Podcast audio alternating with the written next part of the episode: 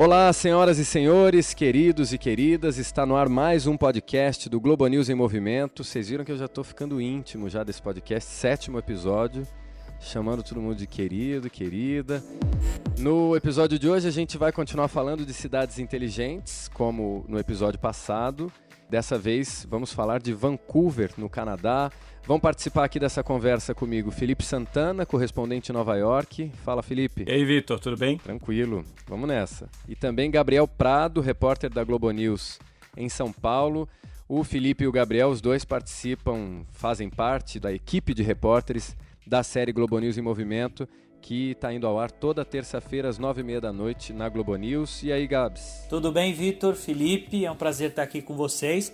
Vamos então falar um pouquinho do que, que o Brasil está pensando e produzindo em relação às cidades inteligentes. Vamos nessa. O Brasil e o mundo também. Vamos falar de vários países. Eu sou Victor Ferreira e está no ar agora o podcast do Globo News em Movimento.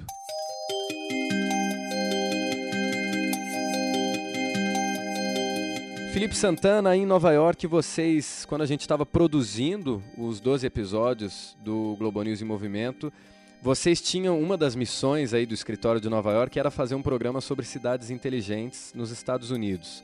Acho que no começo a gente tinha em mente Nova York e também São Francisco, né? E no fim das contas vocês acabaram sugerindo e, e conseguindo emplacar a sugestão de mudar esse programa de cidades inteligentes para Vancouver, no Canadá.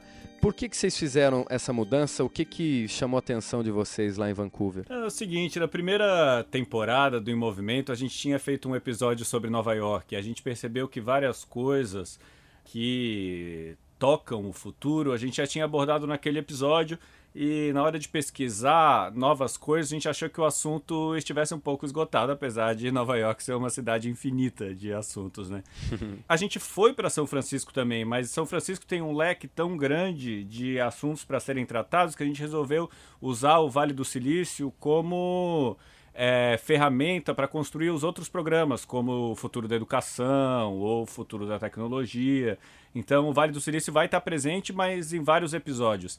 E também, eu preciso falar que o Vale do Silício em si, as regiões daquelas cidades, não tem nada de futuristas aquela região parece o interior dos Estados Unidos daquele jeito mais ultrapassado possível. Aquela ideia do sonho americano de acordar, entrar num carro, ir para o trabalho, sair do trabalho e comer num shopping, voltar para o trabalho. É, meio, é quase o meio oeste americano. É, foi, foi, foi a primeira vez que eu fui lá para aquela região, já tinha ido para São Francisco, mas eu nunca tinha ido para o Vale do Silício para passar um pouco mais de tempo e eu fiquei muito surpreso como aquelas pessoas estão todas pensando em como vão criar tecnologias disruptivas que vão moldar o nosso futuro, mas a vida pessoal deles é muito atrasada.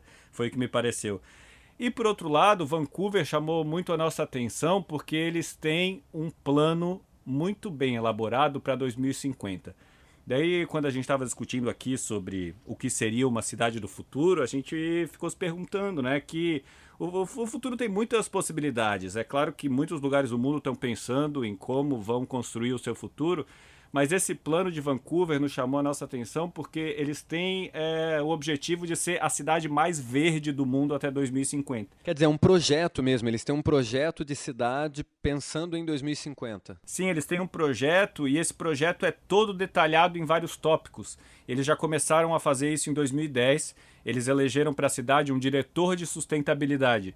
O prefeito já mudou, mas o diretor de sustentabilidade continua no cargo e ele está implementando cada um desses aspectos em, várias, em vários é, tipos de, de, de ações pela cidade e muitas delas eles já conseguiram um sucesso muito grande. E isso que a gente vai mostrar no programa, como que eles estão pensando para 2050, como eles, como eles têm o que falam muito no Vale do Silício, esse moonshot, né? Esse tiro longo pensando o que, que eles querem ser em 2050, que é a cidade mais verde do mundo, mas enquanto isso, no processo, eles estão melhorando a vida das pessoas, no dia a dia da cidade, pensando em como que a gente vai viver no futuro, como que a gente precisa se preparar agora para o que a gente vai viver no futuro.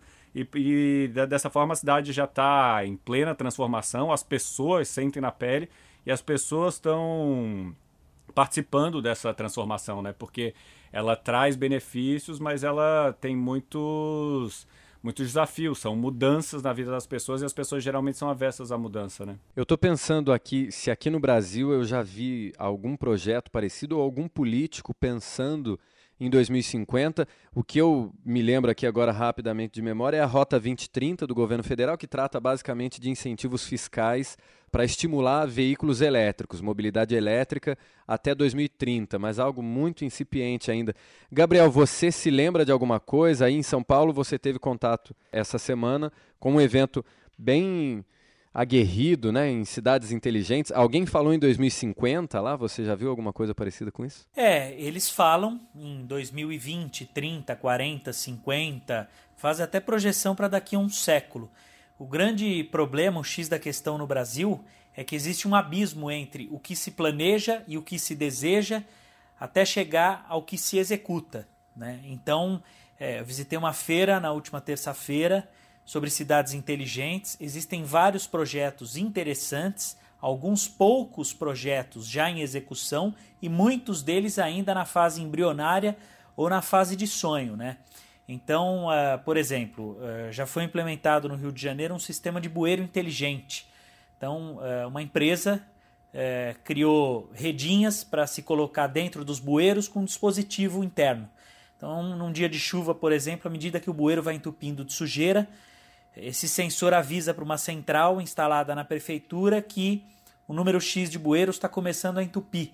Então é hora de movimentar uma força-tarefa para desentupir esses bueiros e dentro de tantos minutos, se isso não for, for feito, pode acontecer uma enchente. Isso é fundamental para cidades como São Paulo e Rio, que sempre, todo, todo ano, tem notícias de, de tragédias por conta da chuva, muita enchente. Né? Exatamente. Isso é um de vários dispositivos. Né? Por exemplo, poste com luminária inteligente, que vai aumentando ou diminuindo a intensidade da luz de acordo com o número de pessoas atravessando um semáforo ou um cruzamento. Então, quando a gente fala de cidades inteligentes, Uh, o grande X da questão agora é como encurtar o caminho entre o planejamento e a execução. Aliás, você me deu até um, um, gancho, Gabriel, e queria que o Felipe comentasse isso. Vamos tentar fazer uma digressão nesse podcast, como se estivéssemos começando de novo. O que é uma cidade inteligente, Felipe? Essa era a nossa pergunta quando a gente estava pensando que cidade que a gente ia abordar.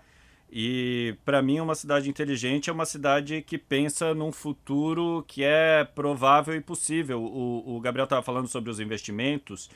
A, a prefeitura de Vancouver fez um cálculo e descobriu que já economizou 44 milhões de dólares canadenses desde que botou esse projeto é, em vigor.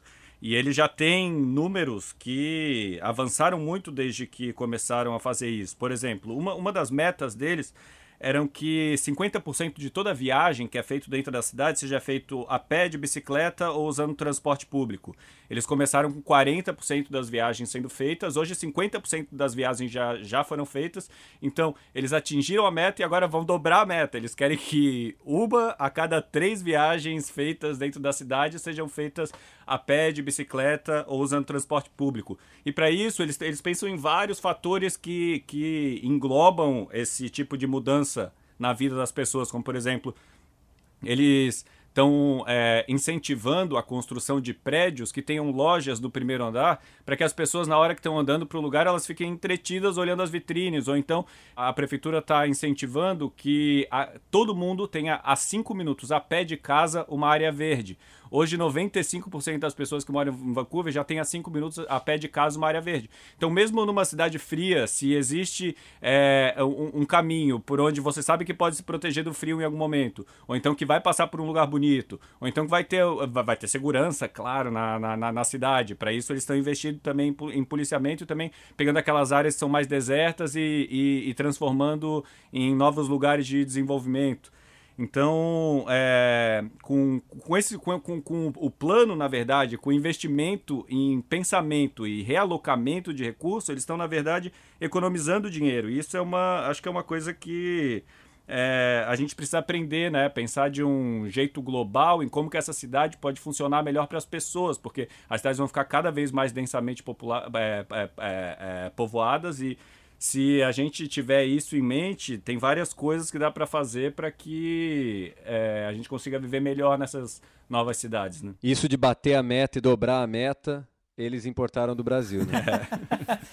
Vitor, é, eu entrevistei o diretor da feira, né, é, que eu participei, e ele, ele, ele falou sobre cidades inteligentes usando um conceito muito simples, que é um gancho do que o Felipe acabou de falar. Cidade inteligente é aquela que proporciona bem-estar ao cidadão. A gente tem um conceito de que cidade inteligente pode significar alta tecnologia, mas na verdade é tudo que oferece leveza para o cidadão simplesmente viver e exercer muito bem aquele chamado e famoso direito de ir e vir. Ou seja, é, é unir tecnologia com rapidez, inteligência, viabilidade, planejamento e execução a curto prazo para proporcionar bem-estar para o cidadão. Exemplo de uh, cidade inteligente ou de dispositivo inteligente que custou a surgir no Brasil: Zona Azul Digital. Quantos e quantos anos a gente não passou comprando cartãozinho na banca de jornal para anotar a caneta quanto tempo a gente deixou o carro parado ali na, do lado da calçada, no meio-fio? E de repente a Zona Azul Digital por aplicativo você afasta a possibilidade ou minimiza a possibilidade de fraude, facilita o motorista porque ele pode renovar ali pelo celular, não precisa voltar no carro e trocar de cartão. Isso é um exemplo bobo de um dispositivo inteligente que otimiza, facilita, reduz gasto e tempo do motorista. É um exemplo bobo, mas como facilita, né? Eu já precisei, já usei muito Zona Azul em São Paulo, por exemplo. Meu Deus do céu, ter que voltar no carro, ia, voltava, era uma loucura. Talvez eu me expressei errado, é um exemplo bobo, bobo não, é um exemplo simples. Essa é, ligação de modais, de quando a gente fala de mobilidade, vocês vivenciaram isso muito na primeira temporada do Em Movimento. É, o quanto de gente que não usa ciclovia hoje em São Paulo. Eu saio de casa, pego a estação Mackenzie, ando oito minutos, quatro estações até a Faria Lima e estou indo de bike, meia hora pedalando até a, a, a televisão. Isso é o que? É um dispositivo inteligente e não é tecnológico. Não é tecnológico. Aqui no Rio de Janeiro eu vendi o carro também. Estou indo trabalhar de bicicleta ou de patinete quase todos os dias. E de vez em quando pego o carro por aplicativo. A minha vida mudou completamente, assim, para melhor. Aí em Nova York, como é que você se locomove, Felipe? Ah, eu não tenho carro desde que eu cheguei aqui, né? 75% é, das pessoas que moram em Nova York não tem carro, porque ter carro aqui é um estorvo, né? Não tem onde estacionar para pagar é, um estacionamento mensalista aqui no centro da cidade são pode custar 1.200 dólares por mês.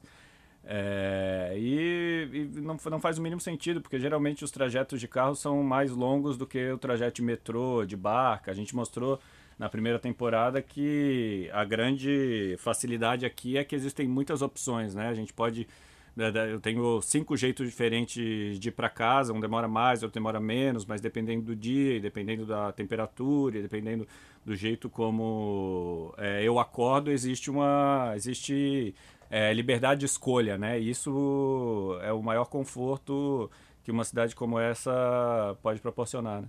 Eu estou aqui com um organograma sobre Smart City. O que é uma Smart City? Aí tem é, algumas bolinhas, assim, parece o PowerPoint do Deltan.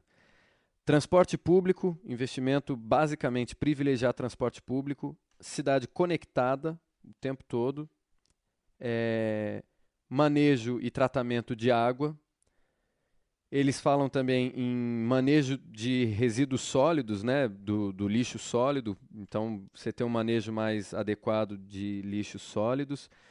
Mobilidade urbana, governança digital, isso é muito importante, você conseguir resolver mais as coisas pela internet e depender menos de se deslocar aí até departamentos públicos para resolver é, buro burocracias. E também participação cidadã, as pessoas terem uma participação mais ativa na governança da cidade. Né? Exatamente. O problema do Brasil é que o brasileiro aceita muito esse esquema passivo. Ah, é assim mesmo, não tem jeito, a gente vai levando e vamos fazer do jeito que dá.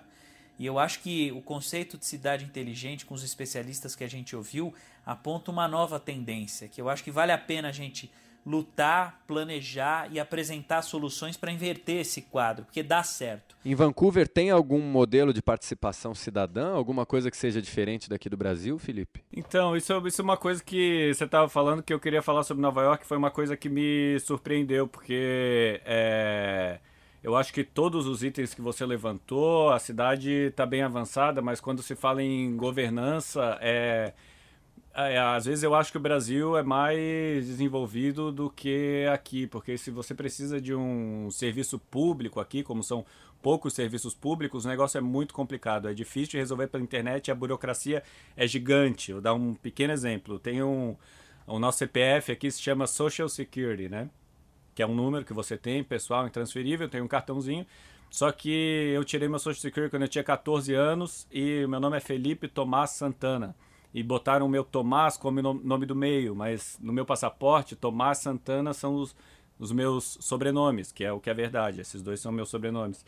Eu estou há quatro anos, desde cheguei aqui, tentando trocar e tentando informar alguém que o meu nome do meio é. Eu não tenho nome do meio, que são dois é, últimos nomes. Eu já fui pelo menos umas seis vezes numa fila de 40 minutos, que a gente fica lá esperando para falar com o atendente. Eu chego para falar com o atendente, eles não conseguem entender que uma pessoa possa ter dois sobrenomes e nenhum nome do meio.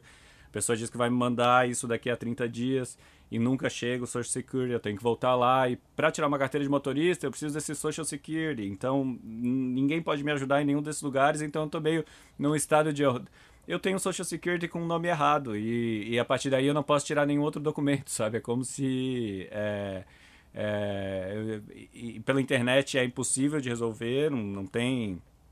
O máximo que eu posso pedir pela internet é imprimir um formulário para ir até o lugar tentar resolver o negócio, mas só que eu chego lá, eu já falei com todos os atendentes lá, não existe um gerente em cima do negócio. É, isso é uma coisa que me surpreendeu muito aqui. Para conseguir, para todo, todos esses processos burocráticos da cidade, é tudo muito difícil. Eu não sei se é tentando é, conter é, estrangeiros por causa da alta da imigração aqui, não sei se é um pouco de xenofobia, mas é, eu vejo mesmo com amigos americanos, que isso é uma coisa que eles reclamam muito. A governança digital aqui eu acho que não existe ainda. E, e a participação também, me parece que há é, é, barreiras para que as pessoas se manifestem com mais, é, mais diretamente que eu acho que foi uma grande mudança que aconteceu nas últimas eleições, com gente como a Ocasio-Cortez, mostrando como as pessoas de verdade podem ocupar lugares na política, que é uma vontade das pessoas aqui desde sempre, mas parece que tem que ser feito assim de forma, mais uma vez, disruptiva, parece que tem que ser feito na porrada, não existe um, um, uma, uma cultura de acolhimento na governança. Vitor e Felipe, ouçam vocês, eu ia falar vejam vocês, ouçam vocês é, como a necessidade da, da inteligência nas cidades, ela, ela precisa ser implantada independentemente de ser Brasil ou exterior. E a gente vai ter problema, ou aqui ou no exterior, no Brasil ou no exterior, de país para país depende da área. O Felipe acabou de dar esse exemplo dessa burocracia que ele não consegue resolver há anos. É, aqui no Brasil, mês passado eu transferi o, o, o carro da minha esposa, estava no nome do meu sogro, foi para minha esposa. Né? Ela usa um carro que era do sogro, agora está no nome dela. Eu levei 35 minutos, meia hora, 25 minutos para resolver no poupa tempo. Não peguei fila, uma uma coisa que para muitos parece uma dor de cabeça e para mim foi super rápido, eficiente. É, o poupa tempo em São Paulo é, é bem reconhecido por isso, né? Eu já usei várias vezes para renovar o documento do carro. Inclusive, enquanto o Felipe falava, eu tive até um, um regozijo meio canastrão, assim, porque é sempre engraçado a gente ouvir alguém falar de problemas nos Estados Unidos ou em países da Europa que aqui no Brasil funciona melhor do que lá. E a gente tem uma mania, um costume, o tal do complexo vira-lata, de eventualmente falar, pô, mas aqui não funciona, lá fora funciona melhor. Quando acontece o contrário, é bem mais raro, é verdade, a gente dá até um sorrisinho de canto de boca, assim, dizendo, ah, tá vendo? Gente, um grande, um grande exemplo disso é o SUS. A gente sabe que tem muitos problemas em várias áreas, a gente vê as filas de pessoas mas é uma coisa que não existe aqui nos Estados Unidos, né? Não existia um serviço de atendimento de saúde pública. Várias vezes eu já precisei, eu já usei o SUS no Brasil e para conseguir vacina em posto de saúde, eu fiquei assim impressionado com a facilidade com que eu consegui uma vacina aqui. Eu tive que é, tomar umas pastilhas anti-malária antes de fazer uma viagem para a África eu tive que pagar 3 mil dólares para comprar as vacinas anti-malária, as pastilhas anti-malária, porque eram é, é uma, uma patente bloqueada e no Brasil a gente consegue de graça no SUS, sabe? Tem muita coisa que a gente precisa valorizar mais e saber ampliar em, em, em, em, em, várias áreas no Brasil. Tem muita tem, tem, tem, tem, tem, muita tem, tem muito serviço que a gente tem e precisa valorizar. Aprimorar, né? Eu queria trazer uma outra cidade para a nossa discussão aqui, descer um pouquinho mais para a América do Sul. É, Medellín, por exemplo, é apontada como a única cidade latino-americana que se encaixa no conceito clássico que a gente já citou várias vezes de cidade inteligente. Inclusive, ela ganhou o título de Hub de Inovação Mundial dado pelo Wall Street Journal. Isso acho que tem uns dois anos já. E esse ano o Fórum Econômico Mundial elegeu Medellín como sede da quarta revolução industrial na América Latina. E aí está sendo criado lá um centro para a quarta revolução industrial, que já tem sedes nos Estados Unidos, na China e no Japão. E aí esse ano o Fórum Econômico Mundial está abrindo uma em Medellín e outra em Israel, se eu não me engano, em Tel Aviv. E Medellín tem várias, vários atributos inteligentes assim que são muito interessantes. Tem vários prédios, edifícios inteligentes lá de corporações como a Bancolômbia ou a EPM, que é a fornecedora de energia, de gás e água lá de Medellín, são prédios com capacidade para mais de 5 mil pessoas trabalharem simultaneamente e eles são todos conectados, usam internet das coisas para otimizar o funcionamento do prédio. Então, quando não tem gente no ambiente, as luzes se apagam sozinha. Eles foram construídos para usar mais a luz exterior e rebater a luz de uma sala para outra, de modo a usar menos iluminação. Produzem a própria energia com painéis de energia solar tratam a própria água, toda a água que é usada nesses prédios, ela é captada da chuva e tem tratamento de rede de esgoto dentro do prédio. Eles são conectados às redes de transportes públicos da cidade, que tem vários ônibus, metrô, bicicleta.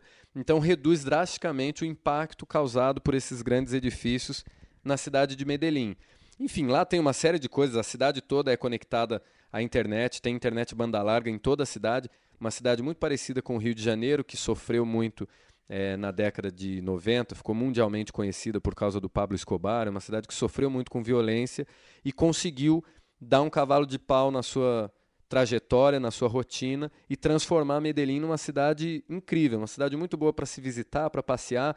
Tem tido um fomento muito grande para startups, eles gostam de se chamar de Vale do Silício latino-americano e tem feito jus a isso. Não por acaso foram escolhidos pelo Fórum Econômico Mundial para ser a sede do centro para a quarta revolução industrial aqui na América Latina, né? É que a realidade é tão diferente que, não, que me, me, me parece difícil de julgar, mas o diretor, esse diretor de sustentabilidade lá de Vancouver, de quem eu estava falando antes, me explicou como que eles conseguiram botar esse plano em prática na cidade, que esse negócio de chamar de a cidade mais verde do mundo é um plano de marketing.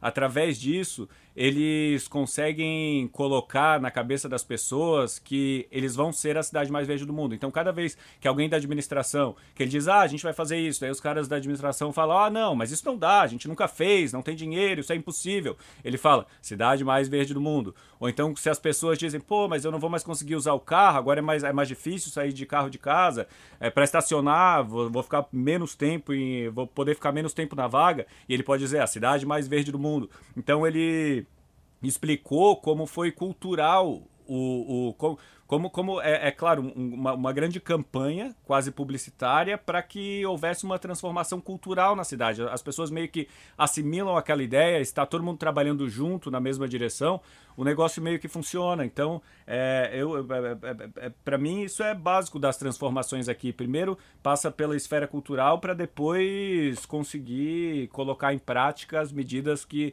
vão que a gente vai sentir na pele, né?